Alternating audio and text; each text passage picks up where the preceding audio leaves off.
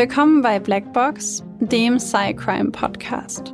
Euch erwartet ein True Crime Podcast mit der extra Portion Psychologie.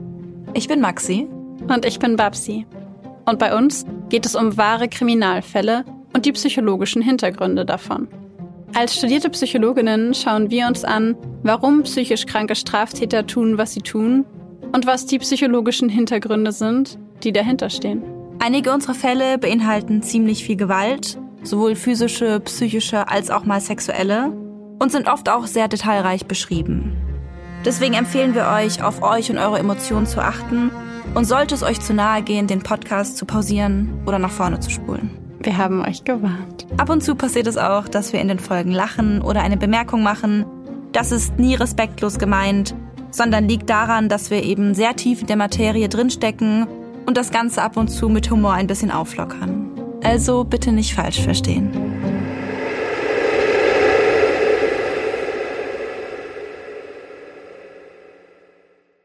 Willkommen zur 102. Folge von Blackbox, der Podcast.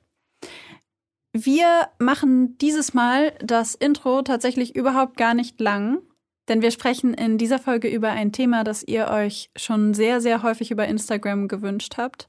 Und da wir die, den Fall, den wir vorliegen haben, selber so erschreckend fanden, wollen wir das Intro gar nicht lange machen. Und an dieser Stelle einfach vorher eine große, rote, in dick und fett geschriebenen Großbuchstaben geschriebene Triggerwarnung aussprechen. Denn in dieser Folge geht es um heftigen Kindesmissbrauch, sexuellen Kindesmissbrauch, Gewalt an Kindern. Es geht um Zwangsprostitution, um massive Gewalt, Kinderpornografie, Pädophilie. Also die ganze Bandbreite, denn wir sprechen heute über die Staufner bzw. die Freiburger Missbrauchsfälle. Also, wenn ihr während des Falls oder auch während der Folge irgendwann zwischendurch merkt, puh, das ist mir zu viel, das kann ich nicht hören, ich das triggert mich auf irgendeiner Ebene. Bitte pausiert den Podcast, macht die Folge aus, überspringt sie. Seid da ehrlich mit euch selber, weil ähm, wir haben hier ja schon einige harte Fälle gemacht, aber ihr kennt uns. Bei denen, die wir selber extrem schlimm fanden, sprechen wir lieber nochmal eine Triggerwarnung aus. Und äh, das haben wir hiermit getan.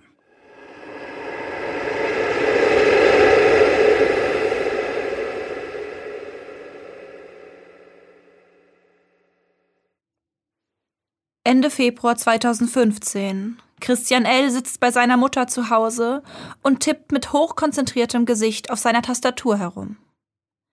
Seine Mutter und seine Schwester, die ebenfalls anwesend sind, denken sich dabei nicht allzu viel. Sie nehmen an, dass Christian sich einfach mal wieder die Zeit mit einem Walking Dead Spiel vertreibt. Damit ist er in letzter Zeit öfter beschäftigt. Was sie jedoch nicht wissen ist, dass Christian in diesem Moment den Tor-Browser, den er vor einiger Zeit auf dem Laptop installiert hat, öffnet. In das Suchfeld tippt er die Worte Playpen ein, Laufstall. Schon baut sich die von ihm gewünschte Seite auf. Ein Anmeldefeld erscheint, Nutzername und Passwort sind gefragt. Mit geübten Fingern tippt er seinen Usernamen ein, Geiler Daddy. Es dauert einige Sekunden, dann öffnet sich die Übersicht der verschiedenen Threads. Zufrieden lehnt Christian L. sich zurück und scrollt sich durch, schaut, was er heute konsumieren möchte. Die Auswahl ist groß. Einige der Thread-Titel lauten Boys SC oder Girls HC. SC steht hierbei für Softcore, HC für Hardcore. Inhalte mit diesen Titeln gefallen ihm am besten, denn in diesen Foren werden Videos von Kindern gezeigt. Kindern, die missbraucht, vergewaltigt und misshandelt werden. Playpen ist die größte Plattform für diese Inhalte, die es aktuell weltweit gibt, und Christian L. ist Teil davon. Was der junge Mann zu diesem Zeitpunkt nicht weiß, die Plattform wurde am 19.02., einige Tage zuvor, vom amerikanischen FBI übernommen, nachdem sie den Betreiber der Seite verhaften konnten. Nun nutzen sie die Seite, um weitere Straftaten aufzudecken und sammeln Daten über die Nutzer. An diesem Tag auch über Christian L. Sie können genau verfolgen, was er über die Plattform verschickt, welche Bildergalerien er erstellt oder sich ansieht. Besonders interessiert sich Geiler Daddy für Videos, in denen erwachsene Menschen sexuelle Gewalt an kleinen Jungen und Mädchen ausüben. 227 Threads sieht er sich in den folgenden 13 Tagen an. Zwei Wochen nach der Übernahme der Plattform gibt das FBI die Verhaftung des Betreibers an die Öffentlichkeit weiter. Und es leitet sämtliche Daten, die sie in diesem Fall über Christian L. gesammelt hat, an das BKA in Deutschland weiter. Die Polizeibeamten würden diese neuen Informationen sicherlich nicht nur aufgrund ihrer Illegalität äußerst interessant finden, denn Christian L. ist kein Unbekannter für die Polizei. Bereits mit 19 Jahren sitzt er eine 16-monatige Haftstrafe wegen Betrugs ab.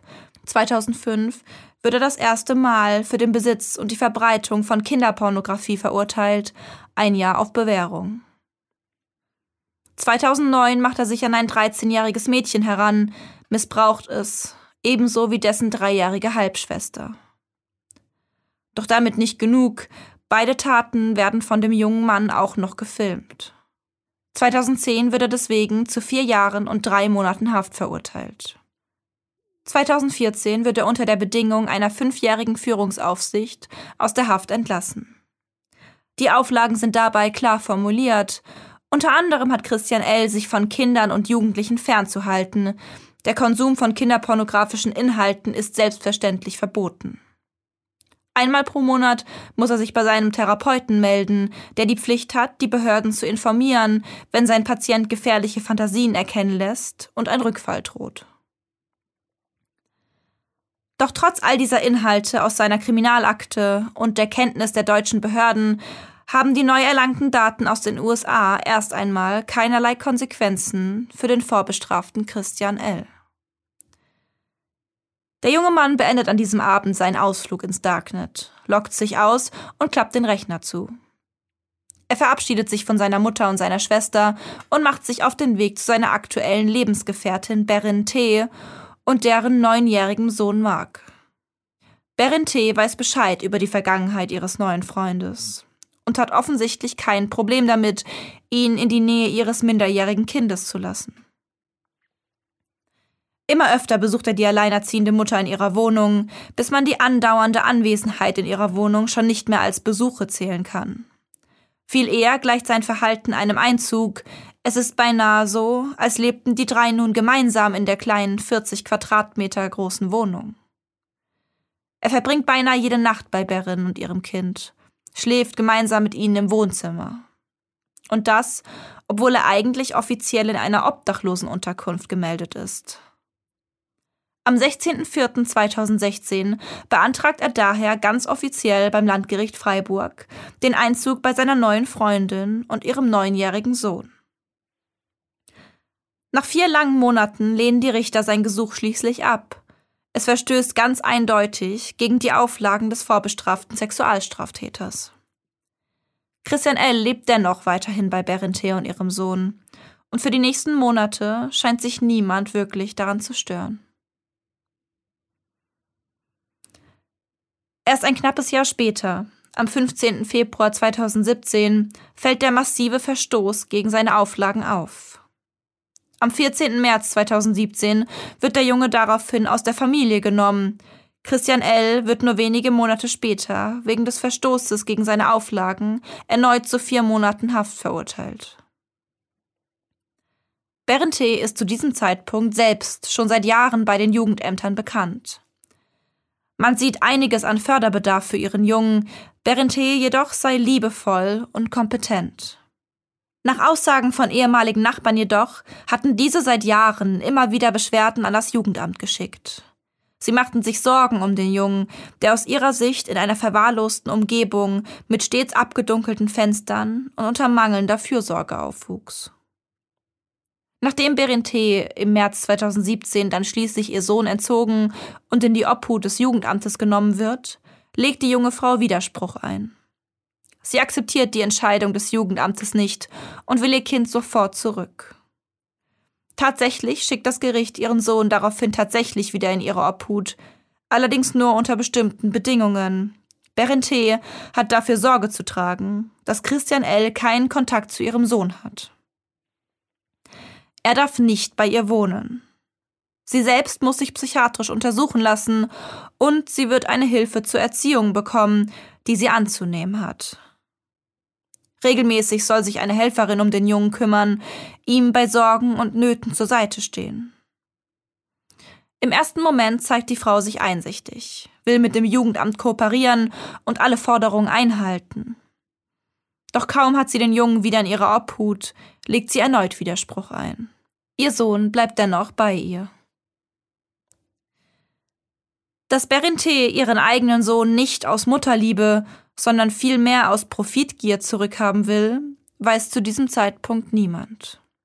Niemand ahnt, dass die kurze Pause von seiner Mutter und deren Lebensgefährten ein Moment des Aufatmens für den kleinen Jungen gewesen sein muss. Niemand ahnt, dass vor fünf Jahren erst das kleine Mädchen, auf das seine Mutter ab und zu aufpasste und seit drei Jahren auch Mark von Christian L. sexuell missbraucht wird. Und so geht Marks Martyrium nach seiner Rückkehr in die mütterliche 40 Quadratmeter Wohnung weiter, ohne dass jemand davon etwas mitbekommt. Doch nicht immer findet der Missbrauch in der Wohnung statt. Manchmal sind es Hotelzimmer, Pensionen oder sogar Gartenhäuschen. An manchen Tagen geht der Missbrauch Stunden, an anderen zieht er sich über Tage hin. Denn Christian L. denkt nicht einmal daran, Abstand zu Mark zu halten. Und Berente, seine eigene Mutter, verschwendet scheinbar keinen Gedanken daran, ihren eigenen Sohn vor diesem grausamen Menschen zu beschützen. Alles beginnt, als Christian L. in das Leben von Marc und Berente tritt. Der vorbestrafte neue Lebensgefährte seiner Mutter beginnt damit, dem kleinen Jungen Filme mit kinderpornografischen Inhalten zu zeigen. Irgendwann bietet er ihm 20 Euro Taschengeld und gemeinsame Ausflüge in Spielzeugläden, wenn Mark sexuelle Kontakte mit dem Erwachsenen zulässt. Sexuelle Kontakte, damit meint Christian L. Masturbationshandlungen von und an dem Jungen bis hin zu Oral- und Analverkehr. Manchmal verbunden mit Fesselungen und Maskierungen. Wenn der Neunjährige es wagt, sich zu wehren, sich gegen die Fesseln zu stemmen oder weinend vor diesem schrecklichen Mann zu fliehen, wird er von diesem und seiner eigenen Mutter gepackt und unter Gewalt dazu gezwungen, den sexuellen Missbrauch zu ertragen. Als ob das noch nicht reicht, werden die Gewalt und die Demütigung des kleinen Jungen auch noch gefilmt. Im September 2016 erreicht der Missbrauch dann ein neues Ausmaß. Christian L. erkennt, dass die Videos von dem sexuellen Missbrauch nicht nur zu seiner eigenen Befriedigung dienen könnten, sondern auch noch finanziell nützlich sind dass der Junge eine wahre Goldgrube sein kann. Er beginnt, Videos von Marks andauerndem Albtraum im Darknet zu verschicken. Es sind Bilder, die selbst erfahrenen Beamten das Blut in den Adern gefrieren lassen. Immer wieder werden Videos und Fotos geteilt, in Foren wird darüber diskutiert. Einige Filme werden als Trailer im Darknet verbreitet, als Vorschau auf das, was potenzielle Freier alles mit dem kleinen Jungen anstellen könnten. Dass alles möglich ist. Dass sie mit dem Jungen machen können, was sie wollen. Nach und nach melden sich verschiedene Männer bei Christian L. Sie haben Interesse an dem kleinen Jungen, den sie im Darknet gesehen haben. Sie alle wollen ihn buchen. Nicht nur aus Europa, sondern aus der ganzen Welt reisen in den nächsten Monaten Männer an um sich für Geld an diesem unschuldigen Kind zu vergehen. Bevor das Treffen stattfindet, werden wichtige Rahmenbedingungen mit der Mutter des Kindes geklärt. Darf das Kind gefesselt werden? Sicher. Darf man selbst maskiert sein und das Kind während der Vergewaltigung ebenfalls eine Maske aufsetzen? Aber natürlich. Oralverkehr? Selbstverständlich. Wenn ein freier Analverkehr mit dem Kind wünscht, sorgt Berente selbst dafür, dass ihr Sohn vorbereitet ist. Sie dehnt dessen After mit Dildos oder Analketten, sowohl für fremde Männer als auch für ihren eigenen Lebensgefährten. Per WhatsApp schreibt Christian L. seiner Lebensgefährtin, sag ihm, dass er heute wieder Geld verdienen muss. Dann weiß sie, dass sie mit den Vorbereitungen beginnen muss. Christian L. selbst nimmt oft an den Übergriffen teil. Er filmt, schaut zu, masturbiert dabei. Manchmal lässt er sich im Anschluss oral von dem Kind befriedigen. Wenn Mark Angst hat, bleibt seine Mutter in der Nähe, um ihn bei diesem schrecklichen Angriff zu beruhigen und ruhig zu halten. All das ändert sich nicht, als der Junge nach der kurzen Zeit in der Obhut des Jugendamts zurück nach Hause kommt. Monate später meldet sich eine Lehrerin beim Jugendamt, weil Max sich verzweifelt einem Mitschüler anvertraut hat. Die Informationen verlassen das Jugendamt jedoch nie, denn die Behörde wertet die Nachricht der Lehrerin als vagen Hinweis um drei Ecken. Mark muss noch monatelang an diesem schrecklichen Ort aushalten, bis sein Martyrium endlich am 16. September 2017 ein Ende findet. Als das LKA Baden-Württemberg im September einen Hinweis durch einen anonymen Anrufer erhält, werden Christian L. und Berend T. fünf Tage später umgehend festgenommen. Es ist das erste Mal, dass Mark endlich für eine lange Zeit an einen Ort gebracht wird, an dem er sicher vor seiner eigenen Mutter und ihrem Lebensgefährten sein kann. Bis zu diesem Zeitpunkt haben sich neben L vier weitere Männer gegen Geld an dem Jungen vergangen. Ein ebenfalls mit Sexualdelikten vorbestrafter deutscher Staatsangehöriger, ein deutscher Soldat, der im Elsass stationiert war, ein Schweizer und ein Spanier. Alle vier hatten den Jungen über das Online-Portal gebucht und den beiden Verantwortlichen mehrere Zehntausend Euro gezahlt. Am 11. Juni 2018 beginnt dann der Prozess gegen Berin T. und Christian L. Elf Tage dauert er an, elf Tage, in denen ganz Deutschland auf das Landgericht Freiburg blickt und die Medien immer grausigere Details über die furchtbaren Taten veröffentlichen. Während Christian L. sich vor Gericht mit zusätzlichen Details und Informationen wichtig macht, ist Marks Mutter den Großteil der Verhandlungen ganz still. Neben den beiden Angeklagten werden auch zahlreiche Zeugen gehört und einige sachverständige Gutachter geladen. Einer von ihnen berichtet von der Kindheit des Angeklagten, die er als verwahrlost bezeichnet. Christian L.s Kindheit selbst ist gekennzeichnet von Misshandlungen, Verwahrlosung und Einsamkeit. Seinen leiblichen Vater lernt der Junge nie kennen, sein Stiefvater prügelt ihn immer wieder durch die Wohnung. Er wandert zwischen Heim, Pflegestellen und seiner psychisch labilen Mutter hin und her. Nirgends ist er sicher. Nirgends ist er zu Hause. Obwohl er überdurchschnittlich intelligent ist, muss er in der sechsten Klasse auf die Sonderschule wechseln.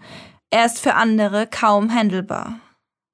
Christian klaut, lügt, betrügt und landet schließlich in der Kinderpsychiatrie.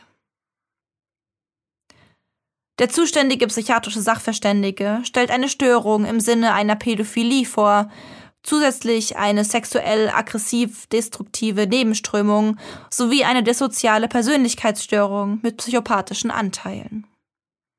Diese erreichen jedoch nicht das Ausmaß einer krankhaften seelischen Störung, einer anderen schweren seelischen Abartigkeit oder gar eines Schwachsinns im Sinne der Paragraphen 20 und 21. Auch liegt laut dem Sachverständigen bei dem Angeklagten bei keiner der Taten eine tiefgreifende Bewusstseinsstörung vor. Es ist daher von uneingeschränkter strafrechtlicher Verantwortlichkeit bei der Begehung sämtlicher Taten auszugehen. Auch Berente wird von dem Gutachter als schuldfähig eingestuft. Bei ihr sei zwar eine unterdurchschnittliche Intelligenz feststellbar, diese sei jedoch nicht stark genug ausgeprägt, um eine verminderte Schuldfähigkeit zu begründen.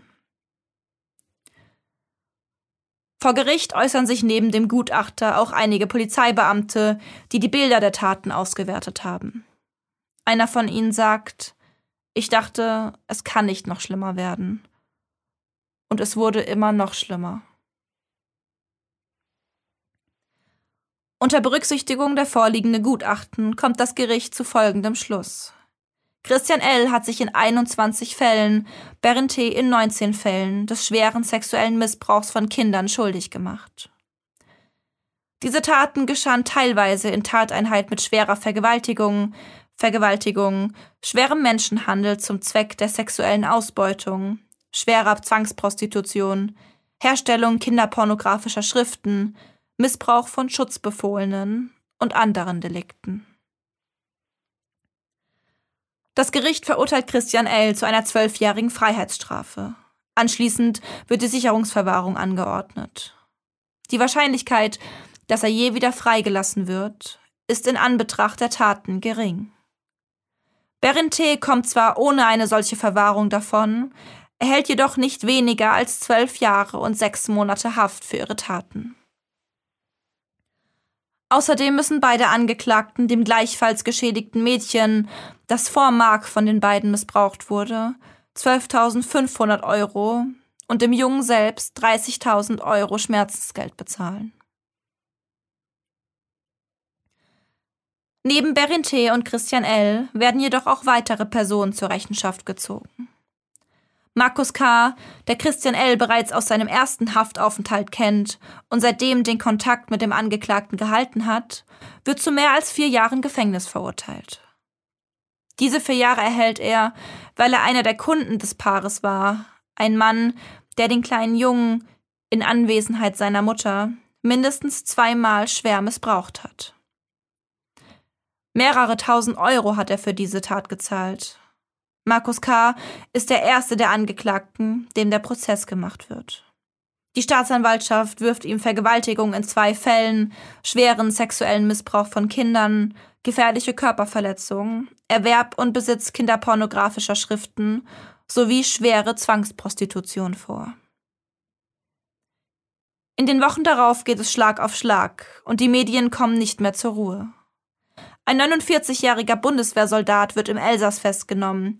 Ein 32-jähriger Spanier geht den Beamten in seiner Heimat ins Netz. Ein 37-jähriger Schweizer wird in Österreich geschnappt. Ein 43-jähriger Elektriker aus Schleswig-Holstein kann die Polizei in Karlsruhe festnehmen. Er soll sogar Tötungsfantasien im Zusammenhang mit dem Kindesmissbrauch geäußert haben, so die Polizei. Bei seiner Festnahme hat er einen Rucksack mit Fesselutensilien dabei. Er ist auf dem Weg zu dem neunjährigen Jungen aus Staufen, unwissend, dass dieser mittlerweile endlich in Sicherheit ist. Auf Nachfrage, wie es dem Jungen, der als Nebenkläger durch seine Anwältin im Saal vertreten wird, geht, auf Nachfrage, wie es dem Jungen, der als Nebenkläger durch seine Anwältin im Saal vertreten wird, geht, antwortet diese, es gehe ihm den Umständen entsprechend gut. Bekannte und Nachbarn geben an, er sei ein netter kleiner Junge, ein bisschen einsam vielleicht, denn es kamen niemals Freunde, und er sei zurückhaltend und zierlich gewesen für seine sieben, acht Jahre. Aber doch scheinbar liebevoll umsorgt von seiner Mutter Berente. Die Realität jedoch war eine andere. Der kleine Junge war eine Ware, missbraucht, gequält, vergewaltigt, gegen Geld. Ein Junge, der gelernt hatte, sich nichts anmerken zu lassen. Den Mann, der ihn verkaufte, damit andere ihn vergewaltigen konnten und der ihn auch selbst missbrauchte, nannte er Papa. Manchmal nahm er dessen Hand in die eine und die der Mutter, die Bescheid wusste und mitmachte, in die andere Hand, und sie gingen die Straße entlang, er in der Mitte wie eine ganz normale Familie. Während Berente und Christian L. im Gefängnis für ihre unaussprechlichen Taten bezahlen, muss Mark sich an ein Leben ohne seine Mutter gewöhnen. An ein Leben in Sicherheit, ohne Schmerzen und Misshandlungen. Ein Leben, in dem er ein Mensch mit Bedürfnissen, Wünschen und Gefühlen sein darf. Als seine Mutter und deren Lebensgefährte in Handschellen aus dem Gericht geführt werden, ist es noch viel zu früh für ihn, um sich in einer Therapie mit all den Grausamkeiten zu beschäftigen. Viel zu früh, um sich der Frage zu stellen, wie seine Mutter ihm all das antun konnte. Viel zu früh, um sich der Wut und dem Schmerz darüber zu stellen, dass ausgerechnet die Menschen, nach deren Liebe sich jedes Kind sehnt, ihn für Geld im Internet verkauften.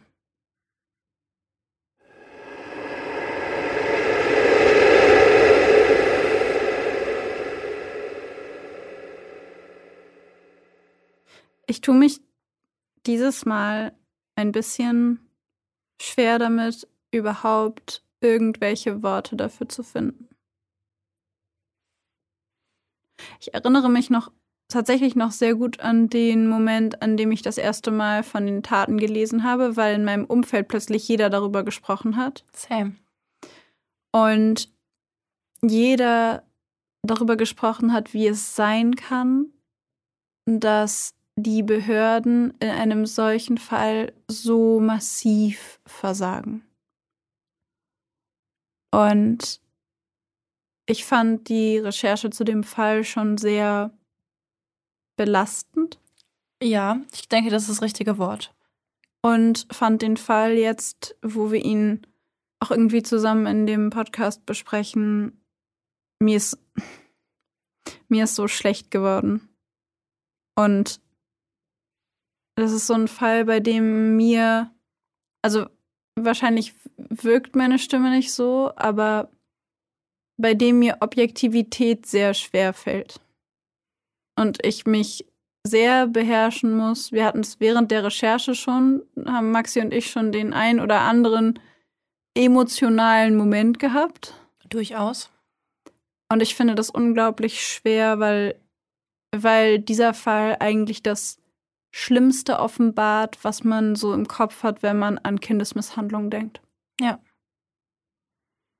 Ich finde es so schrecklich. Einfach, ich, ich weiß auch noch, wie ich das, wie ich davon das mitbekommen habe. Ich weiß noch, ich habe es damals das erste Mal ähm, in den Nachrichten RTL aktuell ähm, gesehen. Und ich weiß noch, ich habe am Bildschirm geklebt, weil ich mir dachte, was ist das bitte? Und ich habe mir danach auch noch die, die Berichterstattung danach angeschaut, da kam ja total viel. Und mich hat selten ein Fall so schockiert, den ich so im Fernsehen mitbekommen habe, wie dieser. Also als wir nämlich darüber gesprochen haben, ob wir die Staufener oder Freiburger Missbrauchsfälle als Thema machen, in meinem Kopf war direkt an die ganzen Infos, die ich noch dazu hatte, auch teilweise noch Details waren noch da, ähm, weil dieser Fall mich einfach damals so schockiert hat, dass es sich wirklich irgendwie ein bisschen eingebrannt hat bei mir. Ja. Ja, weil es alles, alles in Frage stellt, was man glauben will. Mhm. Es, also dieses ganze Kindermissbrauchsringe. Also, das ist ja was, von dem man irgendwie weiß, dass es das gibt. Aber das ist so unglaublich ungreifbar, weil es sich eben im Darknet abspielt, weit weg von dem, was man selber so als normaler Mensch sieht. Mhm. Und ich fand das so schrecklich. Also dieser, die, auch diese Abfolge, ähm, erst die Missbrauchsfälle durch die Mutter und den Lebensgefährten der Mutter. Und dann ging es ja Schlag auf Schlag in den nächsten Wochen immer eine Schlagzeile. Nächster äh, nächster Mittäter im Staufner Missbrauchsfall gefasst, ja. nächster Mittäter gefasst, der nächste Mittäter hier in Spanien, äh, Missbrauchstäter der Sta von dem äh, Jungen, ich glaube, sie haben ihn in den Medien auch Mark genannt, er heißt natürlich nicht Mark. Ähm, aber wieder jemand gefasst, noch einer festgenommen, noch einer festgenommen. Und jedes Mal dachte ich mir, nimmt das kein Ende? Wie, wie, viele, wie viele Männer werden sie noch, oder wie viele Leute, es waren in dem Fall ja nur Männer, aber wie viele Personen werden sie noch festnehmen, die eine solch verachtenswerte, barbarische, widerliche Tat unterstützt und selbst begangen haben. Ich finde, es macht auch irgendwie Angst zu wissen, dass es über Grenzen hinausgeht. Also, dass es über Länd Ländergrenzen hinausgeht. So, es war einfach nicht nur, es ist in Deutschland passiert, aber es war einfach, es waren einfach Menschen aus, aus, aus Spanien. So, das und das, das ist genau das, was ich meine, dass es diesen Albtraum so wahr gemacht hat, von dem man irgendwie immer hofft, dass es das doch eigentlich bitte nicht geben kann. Und immer so ein bisschen, so im Alltag auch so ein bisschen wegschiebt, dass ja. es das gibt. Und mit, mit jedem, und ich, ich erinnere mich in erster Linie, habe ich mich an dieses Gefühl erinnert, dass ich empfunden habe, mit jeder Schlagzeile über einen neuen Mittäter ist mein Glaube daran weiter kaputt gegangen, dass es sowas doch nicht wirklich in dieser Form geben kann. Also, dass, dass, dass es Kindesmissbrauchsmaterial und kinderpornografisches Material im Internet gibt und auch gewalttätiges Material im Internet gibt, das meine ich damit nicht, sondern dass es tatsächlich Menschen gibt, die über Landesgrenzen hinweg sich im Darknet miteinander vernetzen und Geld dafür bezahlen, in ein anderes Land zu fahren, in Europa, Mhm. um Geld zu bezahlen, um sich an einem minderjährigen Kind zu vergehen. Und das hat bei mir einfach einen so unglaublichen, also vielleicht war das auch naiv von mir, aber das hat in mir einen so unglaublichen Schock und gleichzeitig einen solchen Ekel ausgelöst Mhm. und eine solche Wut auf die Behörden, weil ich dachte, wie kann man denn so blind daran gehen? Wie kann man das denn nicht sehen? Wie kann man da nicht. Ich weiß vollkommen, was du meinst. Ich muss gerade daran denken, ähm, dass es ja für uns äh, so schockierend war, dass es auch über Ländergrenzen hinweg ging. Ähm, jetzt muss ich aber gerade dran denken, dass ja zum Beispiel in, ich, ich ich habe letzt erst von so einem äh, Kinderpornografie oder Prostitutions, Zwangsprostitutionsring in Vietnam, meine ich, gelesen, oder Kambodscha, Ja. wo ja auch, oder wir hatten es ja auch in der Snuff-Folge dazu, dass ja Mhm. wirklich Männer, äh, in diesem Fall auch wieder waren es Männer, ähm, dass Menschen einfach über die halbe Welt reisen und so viel Geld zahlen, um, um Kinder zu vergewaltigen. Ja, ich, ich glaube, was für mich irgendwie der Unterschied war, und das nicht, nicht in der Sch Schlimmheit der Tat. Ich weiß, Schlimmheit ist Eher kein mit Wort, der- aber Mit der, in der, mit der Nähe. es war so nah Ja. dran. Vor allem bei uns war es nah dran. Baden-Württemberg, Heidelberg. Ja, das sind Ja. zwei Stunden von hier. Das sind zwei Stunden von Und- hier, ja. Das ist einfach, also, dass es sowas gibt, natürlich. Wus wusste ich das schon vorher. Aber dass das in Deutschland in einem solchen Ausmaß, und das war, wie gesagt, wahrscheinlich hundertprozentig naiv von mir zu glauben, dass es das in Deutschland nicht gibt. Also, 100, beschuldigt mich gerne der absoluten Naivität und Blauäugigkeit und ihr habt alle recht damit. Aber mich hat es unglaublich schockiert, weil es so nah dran war und ein solches Ausmaß hatte, dass ähm, das hat mich so entsetzt. Ich glaube, das ist auch was, was man glauben, was man nicht glauben will. Also was man irgendwie kognitiv schon weiß. Also bei dir zum Beispiel, ich glaube, du wusstest, du weißt es kognitiv, aber Ja. du willst es nicht glauben, wissen. Du willst, also du willst nicht. Man will nicht wahrhaben, dass es sowas gibt, dass es sowas bei uns gibt, dass es sowas bei, in der Nähe von einem selbst gibt. Aber zugegebenermaßen hat mit diesem Fall meine Naivität an der Stelle abrupt ein Ende genommen. Also das ist tatsächlich etwas, von dem ich danach nie wieder ausgegangen bin. Ich habe danach nie wieder geglaubt, dass es so etwas in Deutschland nicht gibt. Im Gegenteil, ich habe das Gefühl, ich bin noch viel pessimistischer geworden, Same. weil man ja davon ausgehen muss, dass ein Fall aufgedeckt wird. Aber wie viele werden es nicht? Was ich ehrlich gesagt aber noch schockierender fand, als die Tatsache, dass es über Ländergrenzen hinausging und dass es so nah hier war, äh, war die Tatsache, dass die eigene Mutter des Kindes da aktiv mitgemacht hat, dass sie ihn, ja, lässt mir kalten Rücken runter, dass sie ihn vorbereitet hat für ihren Lebensgefährten und für diese fremden Männer, dass sie ihn in Anführungszeichen beruhigt hat, während er vergewaltigt wurde, dass sie ihn eher ruhig gehalten hat, während er vergewaltigt wurde. Und dass sie ihm, ich kann mich auch erinnern, bei der Recherche habe ich zum Beispiel auch gelesen, dass sie ihm gedroht hat, ihn ein Heim zu geben oder ihn wegzugeben, wenn er sich wehrt und wenn er es nicht zulässt. Also diese Urangst von einem Kind, von seiner Mama oder von der Bezugsperson wegzukommen, nutzt, damit er sich möglichst nicht gegen diese schrecklichen Vergewaltigungen wehrt.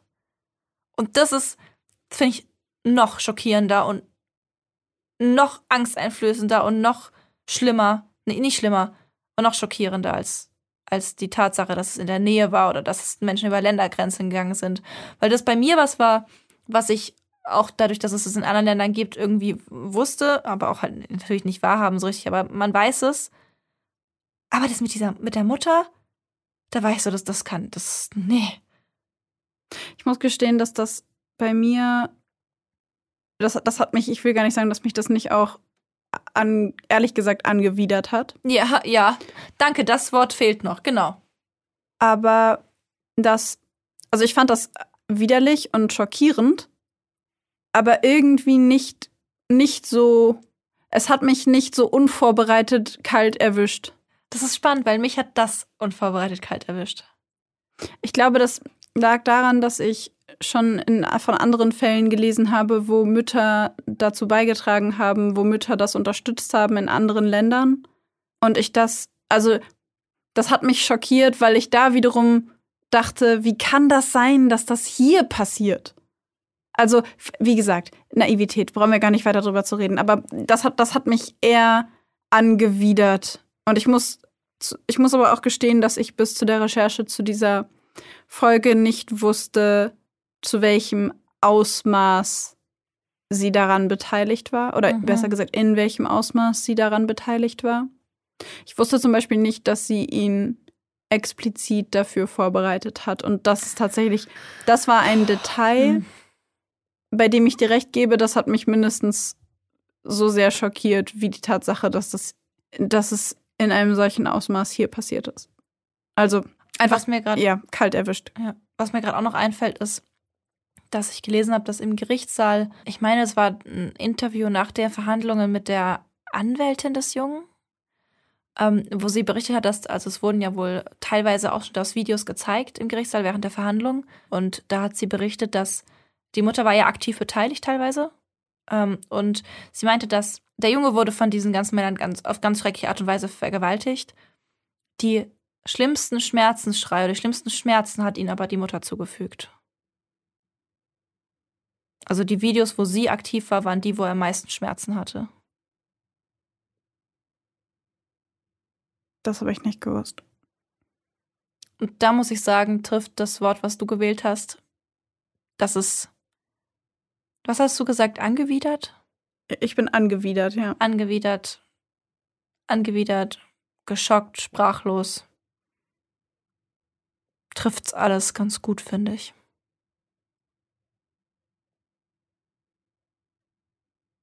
Das finde ich echt so schlimm, ne? Also ich muss mal kurz nochmal drüber sprechen. Also ich habe das ähm, kurz für euch als äh, Hörer, ich habe das jetzt gerade, Babsi wusste das gerade, wie sie gesagt hat, noch nicht. Und äh, als ich das gerade ausgesprochen habe, war ja so kurz Stille und sie guckt mich so an, so von wegen, oh mein Gott. Und in dem Moment habe ich auch gerade so realisiert, nochmal so dran gedacht, wie ich reagiert habe, als ich das gelesen habe. Und es ist ein richtiger, so bei dir war gerade so der gleiche so ein bisschen schockstarre Moment, den ich hatte, als ich das gelesen habe. Die Mutter wird einfach schon als so eine schreckliche Rolle gesehen in dieser ganzen, oder erfüllt so eine schreckliche Rolle in dieser ganzen Konstellation. Und dann erfährt man einfach, dass sie noch die ist, die ihrem eigenen Kind am meisten Schmerzen zufügt. Ja, ich, ich, ich, ich weiß einfach gerade nicht, was ich, was ich dazu sagen soll, weil ich, es fällt mir unfassbar schwer, gerade objektiv möglichst irgendwie objektiv zu bleiben, weil ich die Gewalt, die sie ihm angetan haben und der dieser unglaubliche Verrat, ja. den du an deinem Kind begehst als als Bezugsperson, diese diese Liebe, die Kinder ihren Bezugspersonen gegenüber empfinden, die keine keine Grenze hat, die die einfach eine, eine so bittende Liebe ist. Und auch abhängige. Ja, und bei der es sich nur darum dreht, wir haben das, glaube ich, in ganz vielen Folgen schon gesagt, Kinder lieben ihre Eltern immer, egal was sie tun. Und dein Kind in eine solche Abhängigkeitssituation zu bringen und einen solchen Verrat, eine, eine solch grausame Art und Weise mit deinem eigenen Kind ist einfach etwas, wo ich gerade wirklich ernsthaft Probleme damit habe, insbesondere jetzt, wo wir darüber auch sprechen, weil vor der Aufnahme sprechen wir meistens nicht darüber, damit wir in der Folge eben das erste Mal darüber reden. Und ich, ich muss auch ehrlich sagen, dass ich die Straftaten aus einer sehr emotionalen Sicht, äh, die Straftaten, die Haftstrafen aus einer sehr emotionalen Sicht heraus nicht ausreichend finde. Ich verstehe nicht, warum seine Mutter die Sicherungsverwahrung nicht auch bekommen hat. Wahrscheinlich, weil sie keine Vorstrafen hatte. Und das ist etwas, also ja, wahrscheinlich. Ja. Also rational ja. ich war, also ne, das ist ja tatsächlich, ähm, wobei ich glaube, du Sicherungsverwahrung kannst du in Ausnahmefällen. Kannst du auch, aber wird wirklich geben. selten gemacht. Genau. Ja. Aber das ist etwas, das ich auf emotionaler Ebene an dieser Stelle nicht nachvollziehen kann. Aber ich weiß, was du meinst. Ich habe gerade ähm, während du geredet hast, habe ich mehr, bin ich so ein bisschen durchgescrollt bei unseren Notizen und natürlich haben wir Dinge dazu rausgesucht zu den Fragen, okay, was genau bedeuten jetzt nochmal die Diagnosen, die die beiden bekommen haben? Warum tut eine Mutter ihrem Kind sowas an? Und ich habe mich gerade bei dem Impuls erwischt, mir zu denken, boah, ich habe gar keinen Bock, irgendwie darüber nachzudenken, was sie bitte dazu gebracht hat, das zu machen, weil ich einfach gerade gar keinen Bock habe, irgendwie auf ihre Sichtweise zu gucken. Weißt du, was mir gerade aufgefallen ist? So hm. als Selbstreflexionsmoment. Hm dass es uns unglaublich schockiert, dass eine Mutter ihrem Kind sowas antut und uns das gefühlt mehr schockiert als ein Vater, der seinem Kind sowas antut.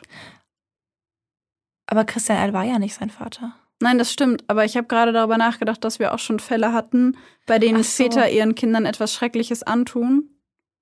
Und ich weiß nicht, wie es ja. dir geht. Ja, ja.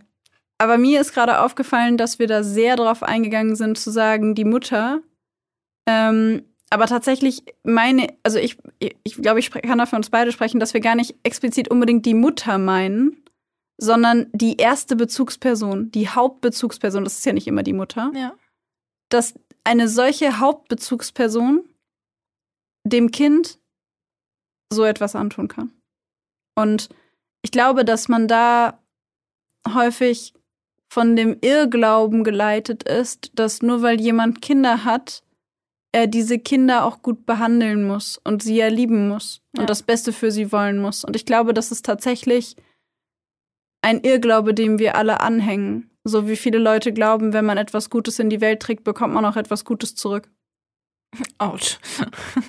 Am Ende des Tages kann man natürlich jetzt sagen, ich glaube daran oder ich glaube daran nicht, aber ich glaube, es ist eine Grundannahme, die wir haben, dass Erwachsene mit Kindern diese Kinder mit Liebe und Respekt und Achtung behandeln, weil sie gute Menschen sind, weil sie Eltern sind und Eltern ihren Kindern Vollkommen. sowas nicht antun. Auch dieser, dieser Glaube, dass jede Mutter ihr Kind liebt, das ist auch ja, also das ist ja total, also vor allem, also gut, vor allem in unserer Kultur ist es ja ganz stark so Mutterliebe, so die, also da, da ist ja auch tatsächlich, äh, also jetzt in meinem Kopf, in meiner Sozialisation, sage ich mal, ist es tatsächlich so, weil ich mich erinnern kann an frühere Darstellungen, so die Mutter ist so die Mutterliebe, Mutter, die Mutter ist die, also das ist jetzt überspitzt dargestellt, aber die Mutter ist so die Hauptperson für dieses Kind.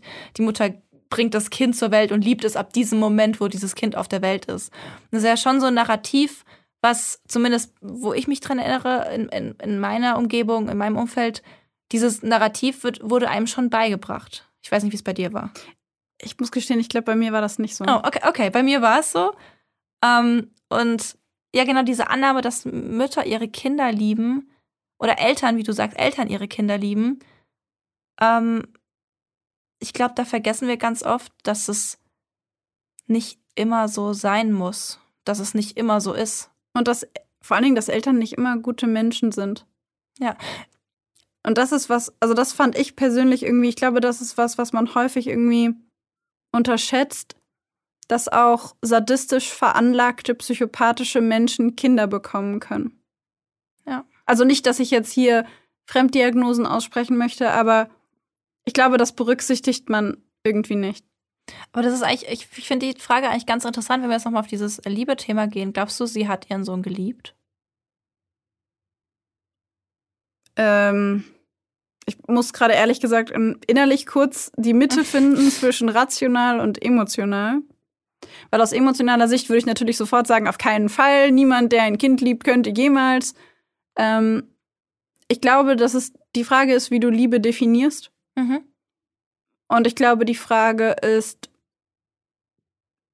welche Form von Liebe sie in der Lage war zu empfinden. In der Aber also prinzipiell glaube ich, wenn du bereit bist, dabei zuzusehen, wie dein Kind so sehr leidet und du bereit bist, dir das anzuschauen und es wiederholt zu tun, kann, kann ich, ich mhm. und vielleicht setze ich mich in die Nesseln, aber ich kann in einem solchen Kontext nicht von Liebe reden. Es passt nicht in meine Vorstellung von dem, was ich unter ja. Liebe verstehe. Same ist bei mir auch so. Also, äh, wenn ich mir so denke, dass äh, sie ja zugeguckt hat und ihrem Kind aktiv Schmerz zugefügt hat, mehrfach zugesehen hat, wie er leidet, ähm, dann denke ich mir, okay, da muss ja, egal was für Diagnosen da sind, ich glaube, bei ihr war eine leichte Intelligenzminderung. Also, Das reicht mir come nicht. on, da, nee, das reicht, das reicht für gar nichts. ähm, äh, auch vor Gericht wurde berichtet, dass sie sehr, sehr empathielos wirkte. Oder auch der Richter hat sie als, äh, der Richter, der Gutachter hat sie als sehr empathielos beschrieben. Ich glaube, dass wenn du ein, wenn es, wenn du dein Kind so misshandelst, so missbrauchst, mehrfach zuschaust und ihn verkaufst, ihn als Wertgegenstand benutzt, um damit Geld zu bekommen und mit seinem Leid Geld zu verdienen, dann es tut mir leid, aber dann kannst du keine Zuneigung für ihn empfinden. Verstehst du, was ich meine? Ja. Dann ist irgendetwas anders sehr viel anderes, sehr viel ausgeprägter als die Liebe zu diesem Kind. Genau. Und Liebe, so wie wir es verstehen, ist Zuneigung, Fürsorge, ähm, Wärme. Und das sehe ich bei ihr alles nicht. Also wie du sagst, so unsere Definition von Liebe würde es sicher nicht erfüllen. Nein, es wirkt für mich eher profitgeil und sehr berechnend. Und die Tatsache, dass, ja. dass niemand etwas mitbekommen hat, unterstreicht das für mich noch. Ja, dass Also- sie noch dann so gespielt hat von wegen, dass sie, dass sie diese, nach außen diese funktionierende und liebevolle und umsorgende Mutter spielen konnte. Ja. Und an dieser Stelle würde ich ihr, obwohl ich sie nie getroffen habe und mich nie mit ihr unterhalten habe, würde ich das komplette Narrativ einer liebenden Mutter, das von dem man ausgeht, dass es das gibt und dass Eltern so sind, Mhm. würde ich in Frage stellen und sagen, es gibt Mütter, die ihren Kindern dabei zusehen, wie sie Opfer von schwerster Gewalt werden und dabei nicht nur weggucken, also aktiv einfach einen blinden Fleck entwickeln und sagen, habe ich nicht gesehen, sondern tatsächlich dabei dazu beitragen, dabei helfen, unterstützen und die sich an dem Leid ihrer Kinder erfreuen oder ergötzen oder an dem Profit, den sie dadurch gewinnen. Und ich glaube, der einzige Grund, weshalb wir sagen, das kann nicht sein und sie ist bestimmt psychisch krank und muss irgendeine Form von Liebe für dieses Kind empfinden, ist, weil wir den Gedanken nicht ertragen können, dass jemand so etwas mit seinem eigenen Kind macht und dabei im vollen Besitztum seiner geistigen Kräfte ist. Und das war sie definitiv. Ich meine, klar, diese leichte Intelligenzminderung wurde diagnostiziert, ist aber ausdrücklich nicht, nicht mal ansatzweise in Richtung verminderte Schuldfähigkeit gegangen. Ne, also hier äh, leichte Intelligenzminderung. Wir haben dazu auch schon mal eine Folge gemacht. Ähm, Betroffene da, die, die Einschränkungen sind da sowas wie, dass man irgendwie ähm, ein bisschen schwieriger sprechen kann. Man kann aber alltägliche Dinge selbstständig machen, man kann praktische Tätigkeiten nachgehen. Ähm, es sind wirklich einfach ganz kleine Einschränkungen, die man im Alltag hat und die man in seinen kognitiven Fähigkeiten hat. Vielleicht kann man nicht alles so machen wie dann jemand mit, mit wenig, ohne Intelligenzminderung, aber man kann sich diesem Kind gegenüber menschlich verhalten. Man kann sich dafür entscheiden, nicht an, einer, an einem Missbrauch teilzunehmen. Man kann sich dafür entscheiden, dieses Kind zu schützen. Man weiß, was richtig und falsch ist. Genau. Und ich glaube, das ist eben genau dieses Narrativ, die Fehleinschätzung, die wir häufig haben, zu glauben, dass Mütter nicht Mittäter sein können bei einer solchen Tat.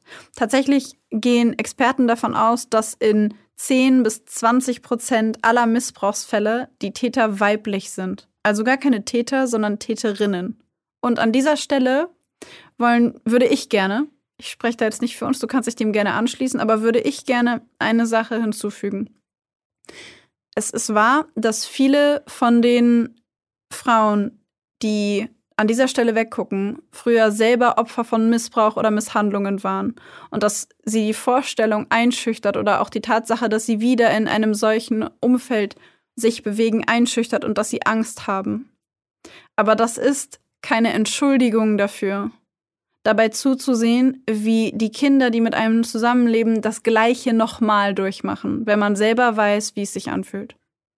Also an dieser Stelle muss man mutig sein. Ja. Und allen Mut aufbringen, den man hat. Und an der Stelle unterstelle ich einfach mal Angst und Zurückhaltung, Angst vor eigenem Missbrauch etc. etc. An dieser Stelle muss man mutig sein. Und wenn das nicht der Grund dafür ist, dann zweifle ich, wie in diesem Fall von Berente, die Liebe zu dem Kind tatsächlich an. Ich schließe mich an. Tatsächlich, um vielleicht diesen, diese Beschreibung oder diese Gedanken zu Berente abzuschließen, wurde später auch quasi ein Bild von ihr gezeichnet, wie sie sich selbst vor Gericht verhalten hat. Du hast vorhin ja schon gesagt, sie wirkte sehr empathielos. Vor Gericht war sie bei ihrem ersten Auftritt eher verwahrlost. Mhm. Und die beiden Staatsanwältinnen haben tatsächlich vor Gericht eher das Bild einer Täterin entworfen. Also sie haben gesagt, diese Frau hat sich entschlossen, das Kind zu, zu, zu brechen, es aufzugeben, es zu verkaufen, für vielleicht für Geld, für die Liebe von diesem Mann.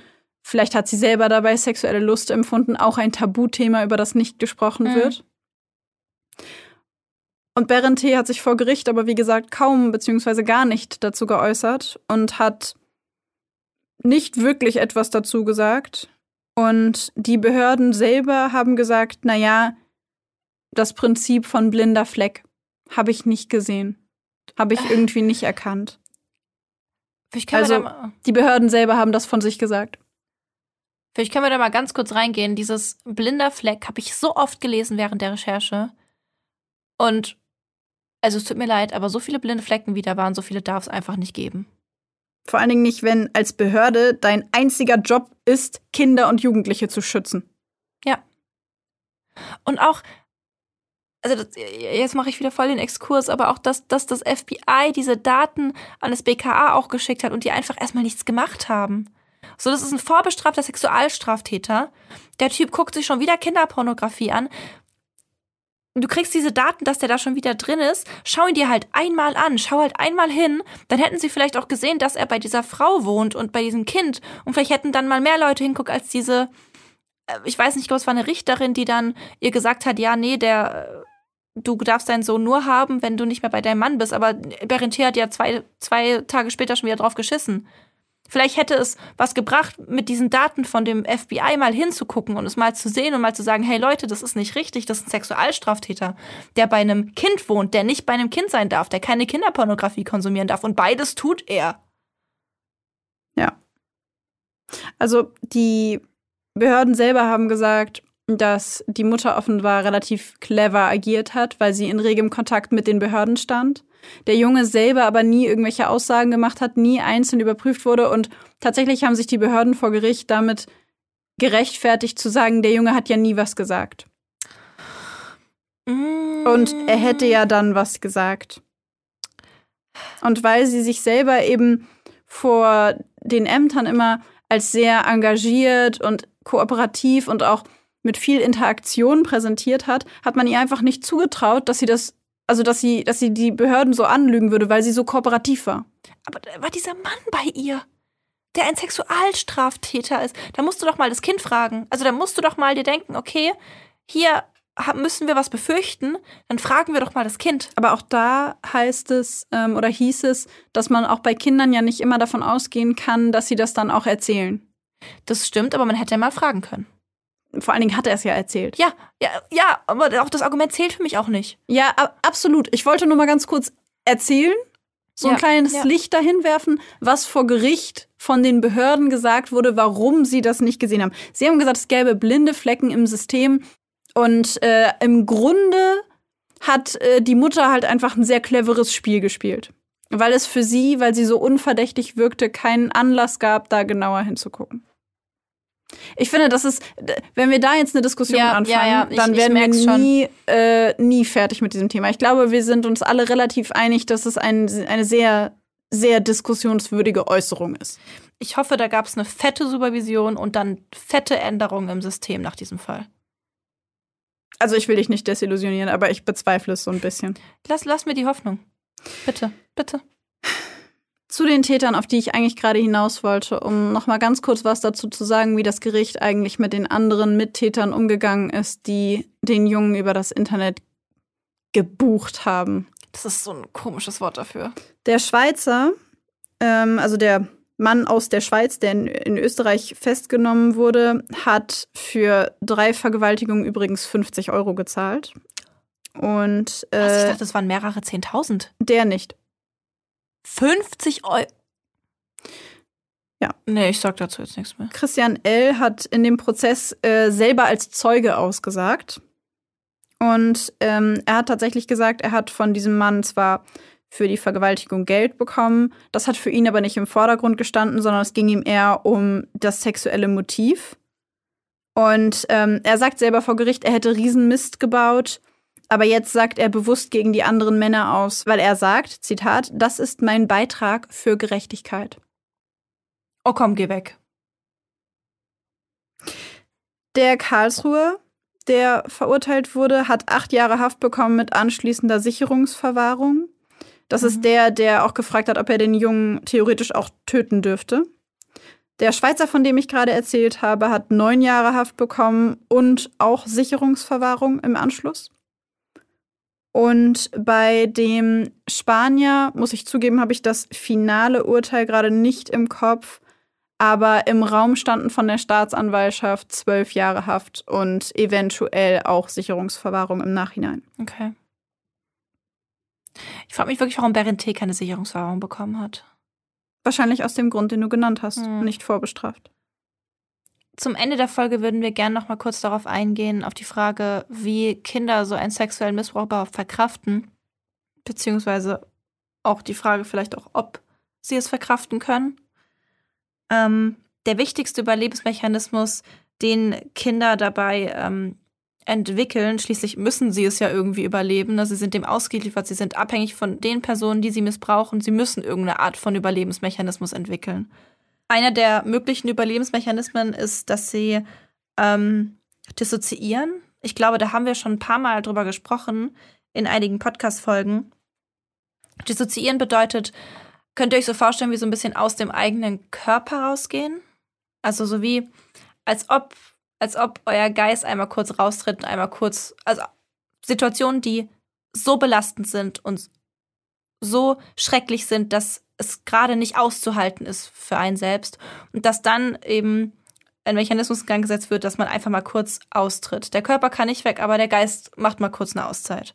Es gibt tatsächlich Betroffene, die davon berichten, dass sie sich selber aus der Ecke des Zimmers dabei zugesehen haben, was ihnen passiert, oder dass sie sich von der Seite oder von hinten selber dabei zugesehen haben, sodass der Körper quasi das ist, was verletzt wird und die Seele aus dem aus dem Teil verschwindet, der in dem Moment misshandelt und verletzt wird. Und das bezeichnet man als Dissoziation. Genau, einfach so vor Schutz vor diesem physischen Schmerz und vor in diesem Fall der Vergewaltigung und ja, so ein Schutzmechanismus, das nicht komplett aushalten zu, das nicht ertragen zu müssen. Ist im Grunde, wenn man so will, eine extreme Form des quasi Nicht-Daseins, also des Entfremdens von sich selbst. Ja. Was tatsächlich, was ich dazu sagen muss, haben wir jetzt im Kontext von, wenn das Kindern passiert, gelernt, das können auch Erwachsene haben. Also das ist wirklich was, was generell bei Menschen in solchen ganz belastenden Situationen auftreten kann. Quasi der, der äußerste Schutzmechanismus, den genau. unsere Psyche hat. Solltet ihr von sexuellem Missbrauch betroffen gewesen sein oder sein oder jemanden kennen oder Vermutungen haben, dass sowas in eurem Umfeld passiert, ähm, möchten wir jetzt zum Ende noch mal sagen, was wir in solchen Folgen irgendwie äh, immer machen. Ähm, es ist Hilfe da, holt euch Hilfe, wendet euch an jemanden. Es gibt verschiedene Telefonnummern, an die ihr euch wenden könnt, wo ihr anrufen könnt, wo ihr schildern könnt, was euch passiert und wo euch auch Hilfe zukommt und wo euch geholfen wird. Die schreiben wir euch in die Shownotes von der Folge. Da könnt ihr überall anrufen und da wird euch geholfen. Worauf ich gerne noch ganz kurz eingehen würde, ist, dass ähm, viele Kinder und Jugendliche, denen sexueller Missbrauch angetan wird, später massive Schuldgefühle empfinden, weil sie das Gefühl haben, dass sie selber die Bösen sind und dass ihnen das deswegen passiert ist, weil sie nicht gut genug waren oder vielleicht zu gut waren oder was auch immer und dass sie selber das Gefühl haben, dass sie nicht das zufällige Opfer gewesen sind, sondern dass sie es selber mitkontrolliert haben. Und man vermutet, dass diese Art von Zuschreibung einer Mittäterschaft, also dass man selber sagt, ich bin mitschuld, für die Betroffenen leichter zu ertragen ist, also als es zu ertragen wäre, dass die wahren Täter in diesem Fall beispielsweise die Eltern wären. Ja.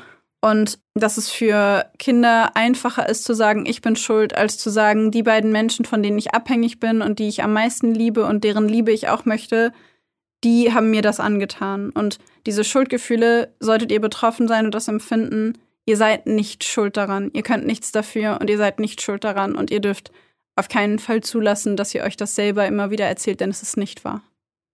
Und mit diesem Appell schließen wir mal wieder mit einem sehr ernst gemeinten und sehr laut gemeinten Seid lieb zueinander. Ja. Und dann sagen wir Tschüss.